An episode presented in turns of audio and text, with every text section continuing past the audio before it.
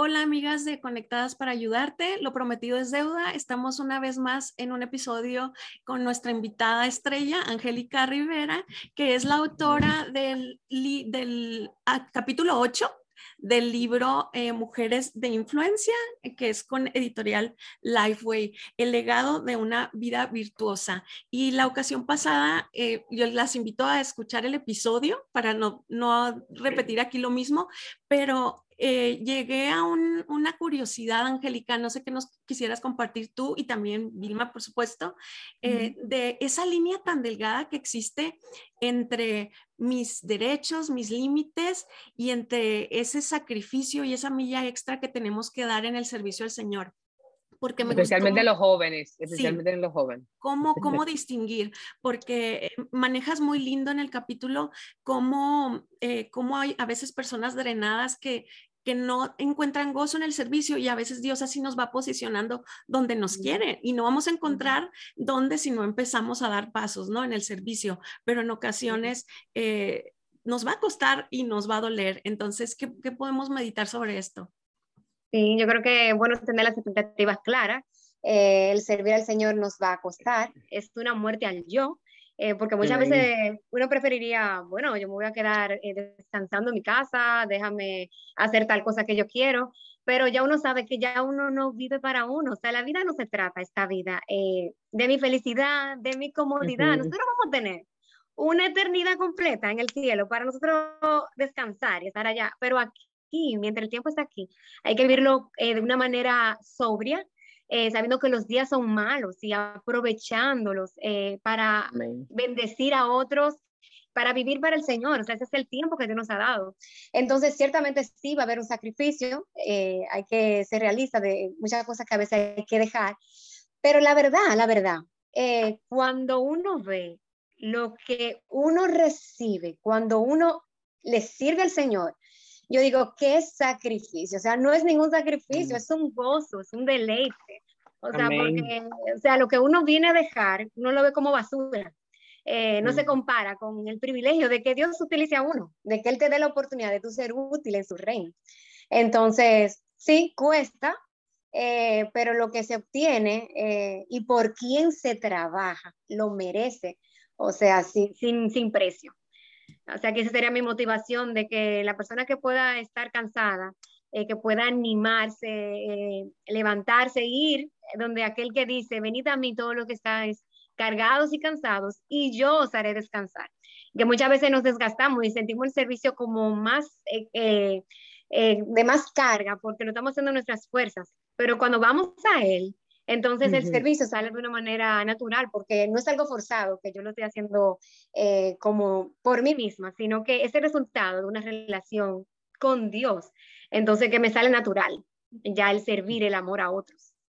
Un versículo que me encanta es el de que Él da fuerza al cansado y multiplica las fuerzas al que no tiene ningunas. Entonces quizá hay mujeres, amigas que están oyendo este programa y dicen, yo así me siento como ese capítulo, estoy desgastada, estoy agotada, pero recuerda, amiga, de dónde obtenemos las fuerzas el, y, quién es nuestra motivación. Porque si escuchamos el mensaje que el mundo actualmente nos ofrece, es, eh, si algo te cansa, déjalo. Si ya no te gusta, tíralo. Este, Donde no te sientas a gusto, ahí no es. Entonces, el, el mensaje contracultural del reino y del evangelio es eh, dar mi vida por la tuya. Es lo que hizo Jesús y nos va a costar. Qué lindo lo que dijiste. Gracias, Angélica.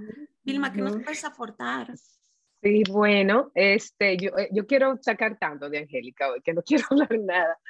Angélica, yo voy a aportar porque tú sabes, o sea, joven, trabajo con mucha gente joven que tiene preguntas. Por ejemplo, hay mucha gente joven hoy en día sirviendo en muchísimas áreas, especialmente en las redes. Eso es, ¿entiendes? Eso es bueno, tiene mucho talento, tiene mucho, muchos dones, pero ¿cuáles tú le recomendarías a una joven que quiere ser influen de influencia, no influencer, pero quiere ser de influencia, impactar a un joven? Eh, ¿Cuáles son sus, o sea, los requisitos? Su mm. carácter, qué cosas, cómo yo puedo, yo dicen, yo quiero servir, yo quiero servir, ¿cómo yo hago eso? ¿Cómo llego ahí? ¿Qué yo hago para Eso es un tema como, siempre me preguntan a mí, yo tengo, yo quiero hacer, yo tengo tanto, entonces yo realmente a veces uso a gente como, yo le digo a Reina, tú eres la genio de las, de todo tecnológico, pero a veces me ayudan mucho.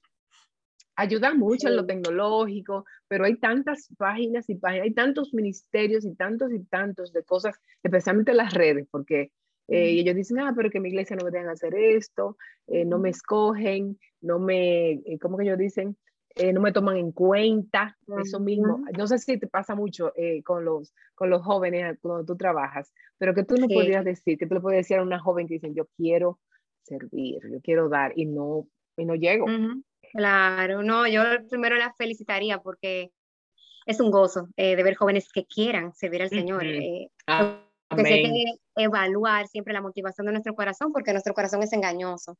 Entonces, evaluar que yo no lo esté haciendo porque yo eh, quiero llenar un vacío, porque yo me quiero sentir importante, porque quiero la aprobación de otros, sino que yo quiero en cualquier lugar que yo esté influenciar y qué bueno que yo puedo utilizar quizás las redes, eh, que es un medio donde eh, estamos tan metidos y los jóvenes visitan a diario para influenciarlos, para eh, llevarlos a Cristo, o sea, eso sería una bendición. Eh, lo que sí hay que tratar de no apresurarse, eh, porque Dios tiene un tiempo para prepararnos. y yo recuerdo que en una ocasión yo me acerqué a un pastor que yo admiro mucho y yo le dije, así mismo, con toda mi fuerza, porque yo a los 13 años me convertí, a los 13. Y así mismo se me encendió una pasión. Yo dije, yo quiero dedicar mi vida al Señor. Y yo buscaba todas las oportunidades para servir. O sea, yo no soy la que queda sentada, yo quiero, pero yo estaba en todas. Entonces yo le dije, yo quiero servir, yo quiero que me pongan aquí, yo quiero que me pongan allá. Y él me dijo, Angélica, ¿tú sabes qué? Es importante ser antes de hacer.